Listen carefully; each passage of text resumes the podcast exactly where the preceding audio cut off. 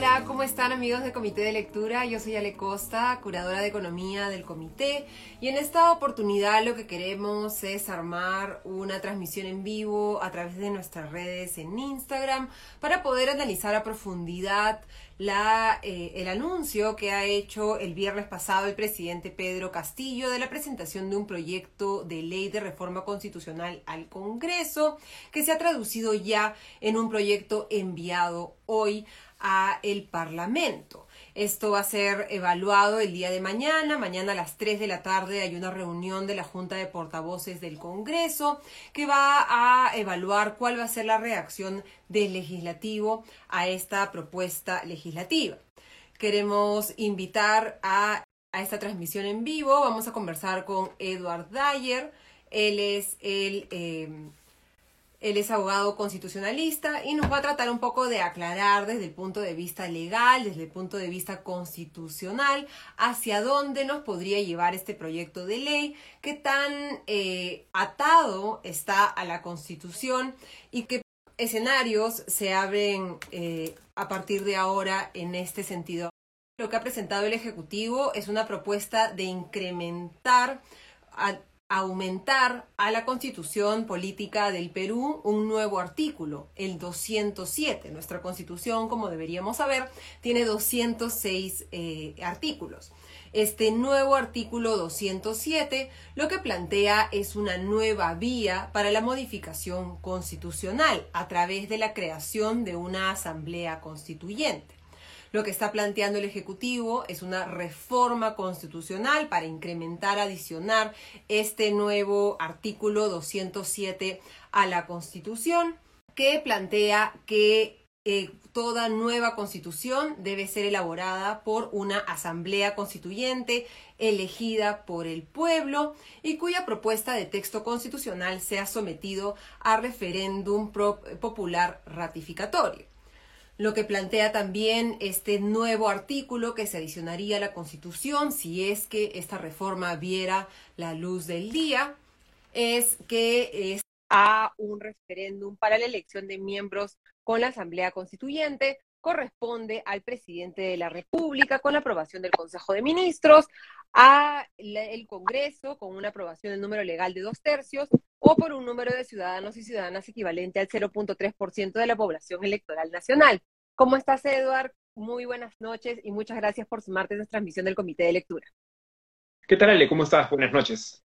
Gracias. Estaba explicando un poco lo que dice de manera textual el texto de esta propuesta de reforma constitucional, en la que se plantea que desde el Ejecutivo, desde el Congreso o con un número de ciudadanos y ciudadanas equivalente al 0.3% de la población electoral nacional, se puede convocar a un referéndum para elegir a la Asamblea Constituyente, que esa iniciativa se envía al Congreso de la República para su aprobación y que esta reforma constitucional que se ha planteado, si es que obtiene la aprobación del Congreso, va a tener que pasar por un referéndum. ¿Cuántos referéndums, en resumen, se están planteando a través de esta reforma constitucional? Porque parece como si se pusieran espejos frente a espejos de referéndums y que estos se pudieran eh, repetir hacia ad, infinitum. ¿Cómo interpretas tú este nuevo artículo 207 que el, Ejecutivo, el gobierno de Pedro Castillo está planteando adicionar a la Constitución?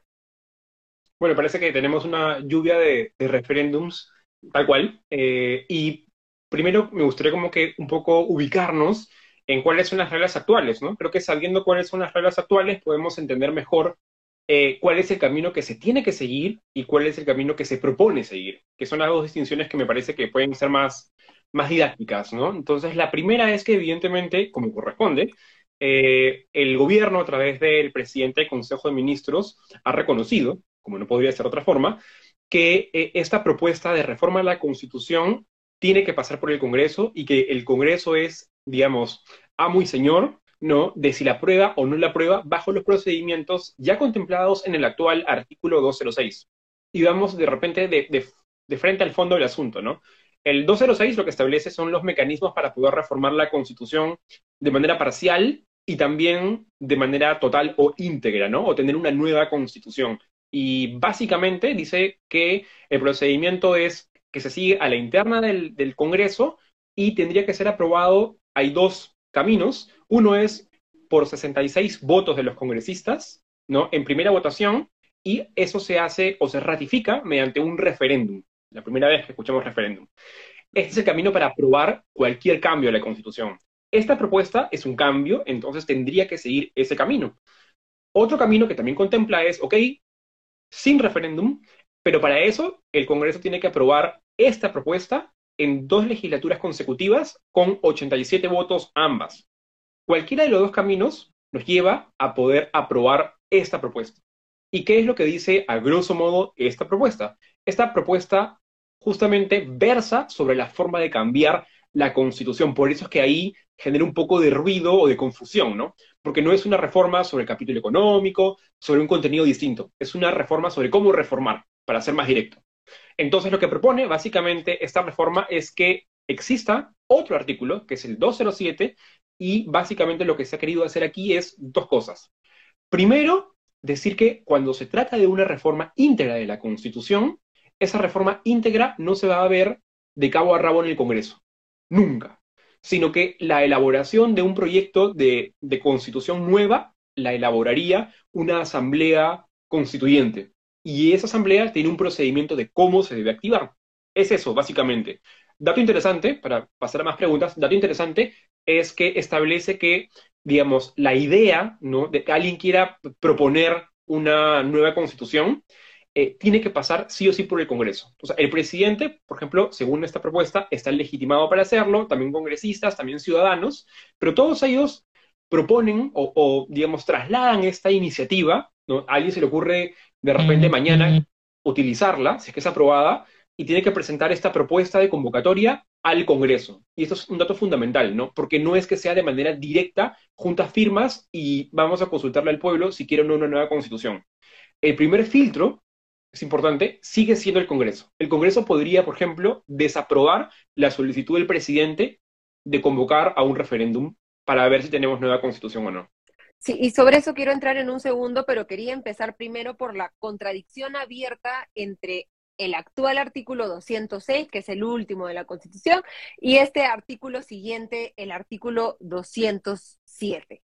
El artículo 206 dice, toda reforma constitucional debe ser aprobada por el Congreso. Y el artículo 207 dice, la elaboración y proyecto de una nueva constitución está a cargo de una asamblea constituyente que claramente no es el Congreso. Se requeriría desde tu punto de vista una modificación al artículo 206, que no es lo que está planteando el Ejecutivo actualmente, para que esta Asamblea Constituyente pueda existir y que este artículo 207 pueda convivir con la actual constitución? Sí, excelente pregunta. Creo que es eh, bastante obvio que existe esa aparente contradicción, ¿no? Sobre un mismo supuesto, ¿no? El 206, como comentábamos, alberga dos supuestos, o reforma parcial o la total. Entonces, sobre la segunda reforma, sobre la total, habría una contradicción porque el 207 viene a decir, ojo, cuando hablemos de la, de la, digamos, de la renovación completa de la Constitución, ya no aplica el 206, aplica el 207. La pregunta es si es que esto eh, supone algún tipo de contradicción insalvable, ¿no? Porque hay algunas personas que han estado opinando, que me parece interesante, ¿no? De que es algo insalvable y por lo tanto entra en conflicto con el 206 y por lo tanto es inconstitucional. Yo discrepo de esta versión porque eh, Primero, si quedase tal cual, lo que cabe hacer es que por interpretación armoniosa, coherente de la Constitución, tengamos que concluir que el 206 ¿no? implícitamente se refiere solo a partir de mañana, solo para parcial, y el 207 para la íntegra. Es una versión, si queda tal cual. Otra versión es que justamente los procesos de producción legislativa dentro del Congreso tienen canales, tienen procesos. Y lo que debería pasar es que, si es que se decide trabajar el proyecto, porque podrían decidir no querer trabajarlo, es modificar estos defectos que muy bien has advertido en técnica legislativa. Debió originalmente contemplarse un artículo de modificación al 206 donde se restringía el 206 solo para la parte de reforma parcial de la Constitución. Esto hubiera evitado todas estas contradicciones. Claro, pero no, no es un mal indicio, digamos, un mal augurio de que se plantee un cambio constitucional completo, un proceso que sería ambiciosísimo en términos de definir, escribir una nueva constitución a través de una asamblea constituyente con un proyecto de ley que entra, que digamos no, no es eh, armonioso con el actual, con la actual constitución, ¿no? O sea, el tema es el tema de la confianza y si nuestros políticos y, y, las personas que podrían acceder a esa asamblea constituyente tienen el conocimiento, el cuidado, la delicadeza necesaria para poder plantear una constitución que haga sentido y si se plantea un proyecto de modificación constitucional que ya entra en una contradicción evidente para algunos, salvable para otros, eh, frente a la constitución actual, ¿no es un, un, muy mal paso, mal primer paso? Creo que revela, cuando menos, una dejadez muy preocupante, ¿no? Si esta era una de tus principales cartas a jugar, ¿no? Y lo había mencionado el presidente desde que fue candidato presidencial, de hecho, entonces uno esperaría que si esta es una, digamos, de tus principales, nuevamente, cartas de propuestas de cambio, pues que se trabaje bien, ¿no? Que se trabaje con cuidado, que no te, digamos, que no se te pasen estas contradicciones y que puedas entregar un proyecto que no tenga estas deficiencias, creo que dentro de otras, ¿no? Y acá sí es oportuno distinguir entre, digamos, deficiencias que son salvables, corregibles, de otras que puedan ser abiertamente insalvables, inconstitucionales, ¿no? La, particularidad de este camino es que no estamos frente a un proyecto legislativo, ¿no? Sino que es un proyecto que trata de reformar la Constitución y por lo tanto difícilmente encontremos un parámetro en la propia Constitución que nos impida introducir cambios.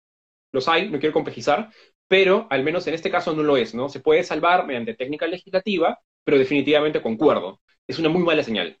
Eh, analizando, y, quería hablar de este, como tú decías, lluvia de, referéndums y para que, lo entendamos, ¿no? Eh, si pudiéramos hacer como una especie de línea de tiempo de, digamos, en, el, en, la, en, la, voluntad de Aníbal Torres o el plan de lo que parece querer el Ejecutivo en este momento, ¿qué es lo que si se diera su voluntad tendría que suceder para que se complete este, este proceso? Y te pido que seamos bien detallados en, en el paso por paso para saber un poco qué se, qué se viene en el, en el futuro o qué algunos vamos a, a, buscar que se evite en el futuro. Genial. Un poco en, en, aras de tener un poco de claridad metodológica, yo quisiera resaltar que el proyecto tiene como dos partes importantes. Una parte que es como una modificación permanente en la Constitución, que va a regir más allá de este año, sino de manera permanente, que es la modificación del 207. Y otra parte, que es una parte, digamos, que se llaman como modificaciones eh, finales transitorias. Y su nombre lo indica, son transitorias porque solo valen durante un tiempo. Están pensadas solo para un tiempo. Quería dejar eso bien claro. Hay dos partes, una parte permanente y una parte transitoria. ¿Por qué digo esto? Porque la segunda parte, la parte transitoria, por ejemplo, tiene la vocación de querer, con la aprobación de este proyecto, ¿no? Convocar o habilitar para que se convoque a un proceso de referéndum para octubre de este año, si no me equivoco, no me falla la... Eh, sí, para este año, que coincidan con las elecciones regionales. Entonces, hay como que, hay cuando me preguntas como cuál es el, el camino, diría, para los dos objetivos que se traza de este proyecto, hay un proyecto de reformar permanentemente, el 07, y otro más inmediato para este año. Entonces, Frente a esos dos objetivos, tendríamos que decir lo siguiente. Para que ambos sean válidos, se necesita seguir el camino que establece actualmente la 206. Ingresa, no, a, bueno, ya ingresó hoy día a mesa de partes, tiene que seguir la evaluación por parte de la Comisión de Constitución, se tiene que hacer un dictamen, se tiene que aprobar el dictamen dentro de la Comisión de Constitución y luego tiene que ser aprobado mediante las dos vías que comentábamos al inicio, ¿no? Ya sea una primera vez por 66 votos a favor y después ratificado por referéndum o en dos legislaturas. No olvidemos que esa legislatura acaba en julio, con lo cual, si queremos llegar, para ser más explícitos, queremos llegar al, a la segunda meta de este proyecto, que son las elecciones regionales, ¿no? que se consulte a la población si queremos una nueva constitución en ese momento, tendría que pasar que en todo caso se dé la primera votación con 66 votos y luego se convoque a referéndum, o que antes de julio hay una primera con 87 y después, por ejemplo, en agosto, hay una segunda, ¿no? Para que con eso podamos llegar a octubre con una consulta popular. Son calendarios bastante apretados y aquí otra variable importante a tomar en cuenta es que la decisión de cuán rápido avanzar para, para aprobar esto recae solamente en el Congreso. No, olvidemos que ya no hay cuestión de Claro, hoy día el presidente del Consejo de Ministros, Aníbal Torres, en la conferencia de prensa que realizó, le preguntaron qué iba a hacer el Ejecutivo si es que el Congreso no lo aprueba y dijo, la verdad, no podemos hacer nada. Este, que es algo eh, eh, tranquilizante eh, para algunos. Entonces, si se dan las cosas como las quisiera el, el, gobierno, que creo que lo que buscan políticamente más que la Asamblea Constituyente es este referéndum que les dé como un segundo aire, ¿no? Un sí a los intereses del Ejecutivo. Eso se daría en las elecciones regionales y municipales del 7 de octubre de este año. A partir de eso, de acuerdo con lo que se está planteando, se daría un plazo para que se convoque a elecciones de la Asamblea Constituyente, si es que la mayoría de los peruanos dice sí a esta Asamblea eh, Constituyente. Eh, si la mayoría de peruanos dice sí a esta Asamblea Constituyente, le está diciendo sí a la modificación de la Constitución, del artículo 207, o le está diciendo sí a una convocatoria de asamblea constituyente de acuerdo con las nuevas reglas de este supuesto nuevo artículo 207 que se está planteando? Excelente pregunta. Si estamos frente a la primera opción, que es la opción de que el Congreso vaya a estudiar este proyecto, que se apruebe con 66 votos y luego nos consultan en referéndum, lo que se va a aprobar es si queremos estas reglas, si estas nuevas reglas. O sea, no es si queremos sí o no una nueva constitución, sino si queremos que estas nuevas reglas entren en vigencia, ¿no? Lo importante de destacar, si Ale, en este aspecto es que la cuarta disposición establece que se va a, en octubre, convocar a un referéndum para ver si queremos activar o no la, la constituyente, por así decirlo, ¿no? Entonces, esto ya no pasaría por una decisión del Congreso. Aquí nuevamente retorno a mi posición original, que el proyecto tiene dos, digamos, dos columnas importantes. Una columna permanente que te dice que a partir de ahora en adelante, cuando queramos reformar toda la constitución, eh, hay algunos sujetos habilitados para proponer esa idea. ¿Y quién debe decidir si es que la propuesta se consulta a toda la población? El Congreso. No el presidente, no la ciudadanía. La ciudadanía puede expresar su interés. El presidente puede expresar su interés. Pero quien decide si se consulta o no al pueblo es el Congreso. Sin embargo, si es que se aprueba tal como está, solo para el año 2022, el Congreso no podría elegir si se consulta o no se consulta. Por la cuarta disposición se establece que sí o sí, si se aprueba esto, vamos a tener una consulta en octubre respecto a si queremos o no activar una constituyente. Para los demás años, tendremos que pasar primero el filtro del Congreso, ¿no? Igual, para solamente cerrar la idea, igual eh, que esto llegue a consultársenos o que se llegue a aprobar, igual está pasando en virtud del 206, sí o sí por el Congreso, ¿no? Claro. Entonces, por lo que te entiendo, de todas maneras, para que se logre este objetivo de que se nos consulte sí o no una asamblea constituyente, el Congreso tendría que haberlo aprobado en dos legislaturas consecutivas con 87 votos en cada una de las votaciones o aprobarlo con 66 votos y convocar a un referéndum antes de octubre. Exacto, es eso. Esos son los caminos. Entonces, lo que está planteando el Ejecutivo es estos dos caminos. Tendría que llegarse con esto aprobado a octubre. Como tú dices, los tiempos son bastante ajustados. Y si es que se dieran las cosas como el Ejecutivo y el Perú dice, sí, quiero una asamblea constituyente en octubre, que igual los tiempos son también bastante ajustados para que los peruanos nos informemos de qué significa una asamblea constituyente, de eh, ni siquiera sabemos qué cambios se están tratando de proponer a la constitución porque va a depender nuevamente de a quién elijamos en la asamblea constituyente. Eh, se daría un plazo de 120 días para estas elecciones, en las cuales se está planteando una, eh, una conformación de esta Asamblea Constituyente de 40% representantes de organizaciones políticas, 30% de representantes de candidatos o candidatas independientes, 26% de representantes de pueblos indígenas y 4% de representantes de pueblos afroperuanos. Eh, ¿Qué, experiencia hay eh, a nivel internacional, y creo que la más cercana es la de Chile, en materia de esta conformación de las asambleas constituyentes? ¿Y cuáles son desde tu perspectiva las ventajas, si es que hay, y los aprendizajes que podemos tomar de una experiencia como la chilena, de un proceso en el que más o menos empezamos en tabula rasa a escribir artículo por artículo las reglas que nos van a empezar a regir a partir de ahora. Sí, creo que como mencionaba, sale la experiencia más cercana eh, que tenemos para comparar un poco esta intención de cambio de constitución es la chilena, ¿no? Igual la comparación con el caso chileno eh, es, debe ser bastante, o tratar de ser muy objetivo y sobre todo apreciar las diferencias para a partir de ahí ver qué decisión se toma, ¿no? Lo primero es que, a diferencia de lo que ocurrió en Chile, aquí no tenemos, creo yo, un momento constituyente, ¿no? O sea, haber pasado por unas recientes protestas no necesariamente eh, significa que hay una voluntad más o menos eh, determinable de que lo que se quiere y lo que se busca es una consulta por una nueva constitución. Pasa muchísimo por lo que acabas de mencionar, ¿no?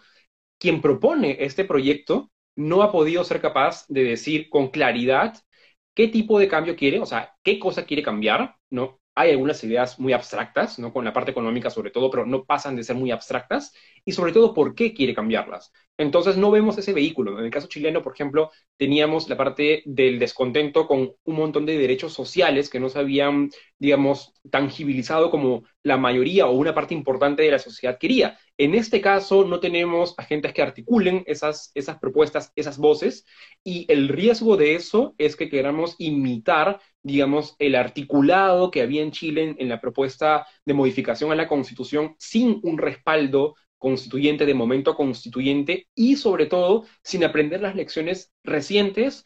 Por ejemplo, y creo que esto lo, conversábamos hace poco, tiene que ver mucho con que eh, quienes sostienen procesos constituyentes son al final actores que más o menos tienen que tener cierta cohesión, cierta coherencia también interna y capacidad de poder hacer política, ¿no? No es solamente eh, ser elegidos o elegibles, sino poder hacer acuerdos políticos. Y hoy por hoy vemos que en la Convención Constituyente de Chile se han dado muchas fricciones porque están en una transición entre aceptar nuevas voces, que es como lo que también se propone en este proyecto, ¿no? Que hay un 30% que sea para, digamos, candidatos libres, no afiliados a partidos políticos. Lo malo cuando tienes esta, este intercambio generacional, digamos, es que no tienes actores que sostengan estas demandas, ¿no? Sus propias demandas. Y lo que tenemos es que se puede dificultar justamente los consensos, los acuerdos, y es probable que no se llegue a un, buen resultado. Entonces, no basta con desear un cambio constitucional porque sí, sino ver si es que tenemos un ecosistema que permita que, que haya actores que puedan llevar a blanco y negro propuestas tangibles. Eh, eh, le preguntaban ahora a Aníbal Torres también en la conferencia de prensa de por qué ahora sí, ¿no? Tan pronto como marzo de este año, o sea, hace tan solo unos meses, el propio Aníbal Torres decía, el Ejecutivo no tiene ninguna intención de promover una asamblea constituyente, el presidente Pedro Castillo dijo lo mismo, eh, y un poco ese que era un, temor fuerte del sector privado, que se el año pasado en el alza del tipo de cambio, en, la desaceleración de las inversiones, lo estamos viendo todavía en términos de, del empleo, que todavía no se recupera porque todo el mundo está un poco frenado a ver, a ver qué sucede y ahora se renuevan se renuevan estos temores. Lo que dijo es que en estos consejos descentralizados que se han hecho en el, en el Perú, ellos han escuchado la voz de los peruanos que les piden una asamblea constituyente y por eso es que han decidido eh, impulsarla de esta manera en un proyecto de ley que no sé si comparten la misma opinión que yo, pero creo que se ha elaborado literalmente el fin de semana, ¿no? Eh, si leemos la exposición de motivos, son 13 páginas de la exposición de motivos, seis de ellas, o sea, casi la mitad, son copiados y pegados de o los planes de gobierno o publicaciones en medios de comunicación del resto de partidos políticos en el Congreso, en el que algún, algún momento mencionaron su intención de la aprobación de una nueva constitución, como si eso simplemente ya confirmara la necesidad de eh, o la existencia de esto que tú mencionabas, este momento constituyente que hemos visto no se ha reflejado en las últimas encuestas en términos de la prioridad de las personas, ¿no? Eh, eh, ¿Tú cómo ves un poco este, este cambio de la posición, un giro de 180 grados del Ejecutivo respecto a la, a la Asamblea Constituyente?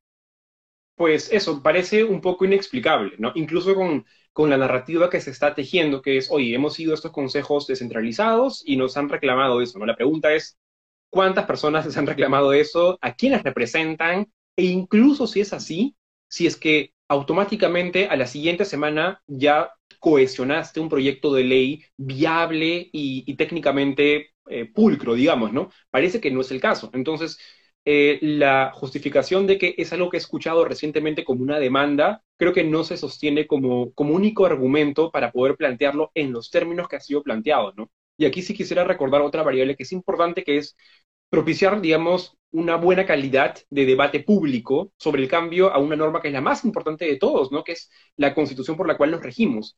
Entonces, el, por ejemplo, pasado 2018 eh, se llevó a cabo un referéndum con el que, digamos, muchas personas estuvieron en su momento de acuerdo, pero que dejó ciertas lecciones sobre la importancia de justamente estar bien informados, ¿no? Y en ese momento hubo algunas encuestas que revelaron que casi el 60% de peruanos y, peruanas reconocía que estaba poco informado sobre lo que se iba a votar.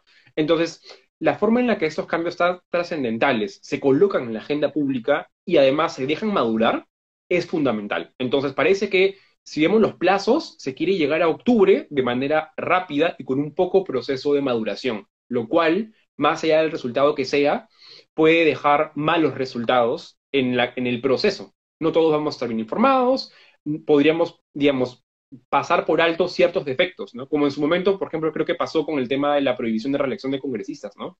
Hay cosas que necesitan madurarse y cambiar de constitución o abrir un nuevo flanco para ver cómo se cambia es sin duda merecedor de toda nuestra atención con calma.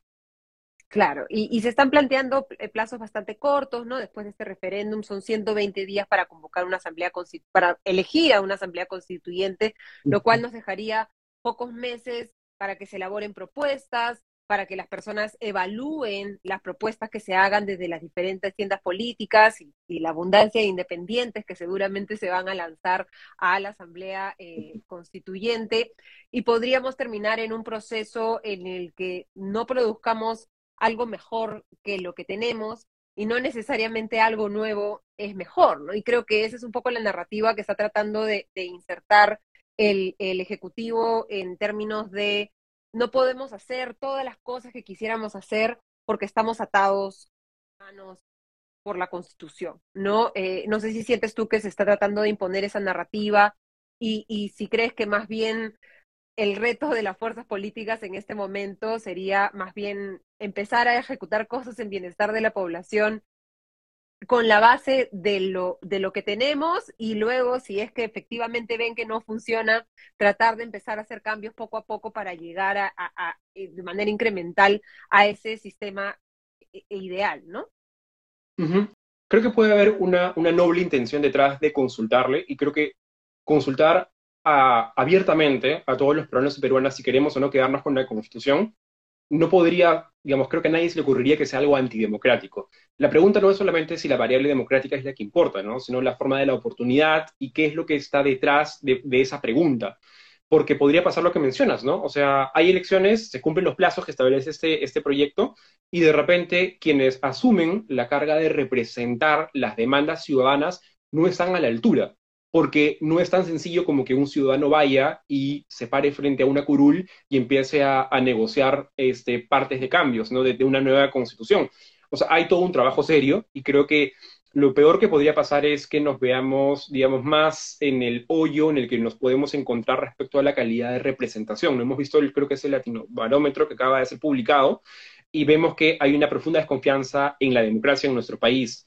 Entonces, si vamos a abrir este camino, deberíamos no solamente diseñar las mejores reglas posibles, sino ver en qué contexto estamos institucionalmente, ¿no? O sea, hay partidos que representen y si no los hay, ¿qué riesgos hay de abrir un proceso que termine por desilusionar y poner mucho más descontenta a la población?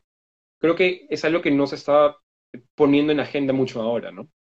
Claro, y el riesgo también es finalmente, como bien decía ahora Aníbal Torres, ellos no van a tener el control de qué se coloca en la Constitución, a menos que, digamos, Perú Libre o, quien sea que defiende los, las posiciones políticas del presidente, que no sabemos exactamente quién es, eh, tengan una amplia participación en esta Asamblea Constituyente, ¿no? Porque cómo se vea esa Constitución va a depender de quienes tengan la mayoría en esta Asamblea Constituyente y podría terminar aprobándose algo que vaya en contra de los principios o creencias del presidente Pedro Castillo si es que tiene alguno.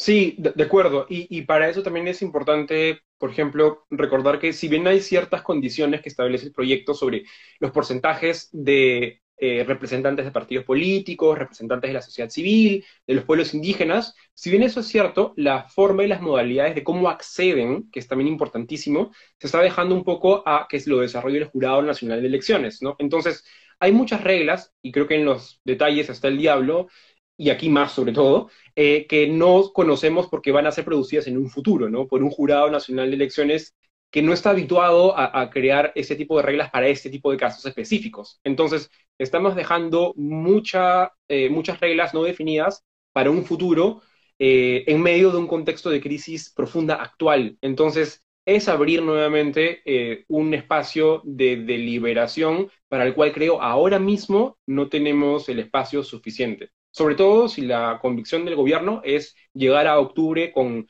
la consulta realizada, ¿no?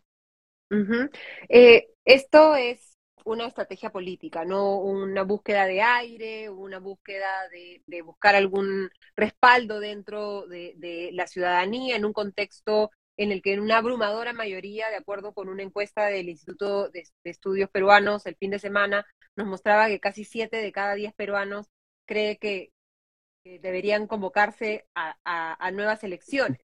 Con la experiencia que tenemos en Chile, ya para, para ir terminando, eh, ¿es una, la Asamblea Constituyente una estrategia política eh, confiable o, eh, infalible, ¿no? Porque vemos que mucha de la popularidad de Gabriel Boric, que había llegado a la presidencia con una propuesta reformista, etcétera, sus propuestas reformistas están entrando un poco en, contradicción con lo que se plantea en la Asamblea y más bien la Asamblea le está quitando un poco de, piso pese a que él ha sido uno de los protagonistas de este proyecto reformista que ha terminado en, la Asamblea Constituyente. Sí, creo que es evidente que eh, esto no se presenta en el aire, ¿no? O sea, hay un contexto donde se está presentando que es un contexto de baja o de alta, mejor dicho, desaprobación de los dos poderes del Estado y donde hay un claro llamado por diferentes figuras públicas muy relevantes en, la opinión pública sobre que se vayan todos. ¿no? Entonces, creo que no hay que olvidar en qué contexto se da. Y de hecho hay una parte de este proyecto de ley que ha suscitado un poco de, preocupación, ¿no? que es, me parece, la disposición séptima, donde se establece que mientras sea, digamos, mientras pueda actuar la eventual asamblea constituyente, los demás órganos del Estado se mantienen en pie trabajando, excelente con eso, y hay una parte en la que dice, ¿no? Que esta asamblea tampoco podrá modificar el actual periodo de mandato por el cual fueron elegidos el Ejecutivo y el Gobierno, o sea, perdón, el Ejecutivo y el, y el Congreso, ¿no? Y algunos piensan que ahí está como que el veto para que ya no se pueda reformar la Constitución y pedir adelanto de elecciones generales. Más allá de que me parezca a mí una idea que, tiene que pensarse bien, que también puede ser muy perjudicial. Eh, esta parte no dice eso. Lo que dice es que la Asamblea Constituyente se va a dedicar básicamente solo a hacer su proyecto de nueva constitución. Y esa Asamblea no puede recortar el mandato. Esa Asamblea. Pero el Congreso sí lo podría hacer vía reforma constitucional parcial de la Constitución. Podríamos introducir un cambio que diga adelanto de elecciones. En otras palabras, este proyecto no cierra, no pone un candado para que ya no se pueda activar el adelanto de elecciones. Sí se puede, pero al igual que con este proyecto, vale preguntarnos, ¿no? Eh, ¿Es lo más idóneo? ¿Resuelve todos nuestros problemas? ¿Qué hay detrás? ¿Quién va a sostener este cambio que queremos implementar? Sí, y, pero creo que lo que sí está tratando de buscar esta, esta disposición es tranquilizar a aquellos que creen que la modificación constitucional se está dando para alargar el periodo presidencial y que Pedro Castillo se pueda mantener en el poder, como ha sucedido en otras modificaciones constitucionales en, la región. Eh, para terminar nada más quería que nos des eh, una guía respecto a qué temas tenemos que estar atentos en, este proceso, cuáles son como los hitos a los que tenemos que estar mirando eh, para ver qué tanto avanza esta Asamblea Constituyente, si es que el proceso, si se termina dando o no, es un proceso eh, saludable para nuestra democracia o, no? ¿A qué tenemos que estar atentos? Primero, el trabajo de la Comisión de Constitución, creo que eso es vital, eh, a los debates que se den a la interna y sobre todo al proyecto de dictamen. Y, sería buenísimo que el Congreso de una vez adopte una nueva política, ¿no? De hacer públicos varios documentos que no son tan públicos. Generalmente se hacen públicos los dictámenes cuando son aprobados. a veces se hacen públicos antes de ser sometidos a deliberación. Esa práctica debería ser permanente y todas las comisiones deberían publicar sus dictámenes antes de que sean debatidos. Eh, lo otro es que también deberían hacer públicas las opiniones de expertos, ciudadanía, que llegan a este expediente que tiene el proyecto de reforma, porque eso enriquece el debate, que es un debate que nos compete a todos y a todas, ¿no? Entonces, yo diría esa, haría ese pedido, ¿no? Que se publique todo, que se transparente todo y que podamos escrudiñar muy eh, atentamente el proceso de deliberación al interior de la comisión y luego qué cambios van a venir en la parte del pleno del Congreso, ¿no? Creo que es fundamentalmente eso y luego hay algunas cosas en el tintero que creo que este proyecto no, no ha manejado, ¿no? Por ejemplo, eh, se menciona que el Congreso va a evaluar la solicitud de convocatoria a un referéndum para ver si hay constitución nueva o no. La pregunta es, ¿mediante qué procedimiento del Congreso? ¿Tiene uno previsto para eso? No, no lo tiene. Eh, ¿Se va a elegir una, una votación calificada o no calificada? Tampoco lo menciona, ¿no? Entonces, esto parte de, de, una preocupación muy concreta y con esto voy cerrando, ¿no? La promesa de una constitución es, sí, satisfacer derechos, pero también tener estabilidad. Lo que cabe preguntarnos es, ¿hay un límite a preguntarnos a cada rato si queremos una nueva constitución? Podría haberlo, pero tampoco está en el, proyecto. Entonces, hay muchas preguntas que quedan flotando alrededor del proyecto que sería bueno eh, poder colocar para ver si es que en la Comisión de Constitución, si tienen a bien avanzar con esto, pues se incorporen, ¿no? Sí, porque como está planteado este nuevo artículo 207, en la práctica, cada seis meses un presidente o, un, o el Congreso podría convocar a una asamblea constituyente y no tenemos ninguna visibilidad hacia futuro de cuántas referéndums o cuántas asambleas constituyentes o cuántas nuevas constituciones podrían haber en el futuro cuando en, en, lo constitucional, y ahí quisiera que me contradigas antes de terminar o no, lo ideal, como tú dices, es la estabilidad, ¿no? Que sepa efectivamente cuáles son las reglas de juego en el país, qué es lo que se puede y lo que no se puede hacer, y sobre esa base sólida eh, construir y no más bien estar tratando de cambiar las reglas constantemente.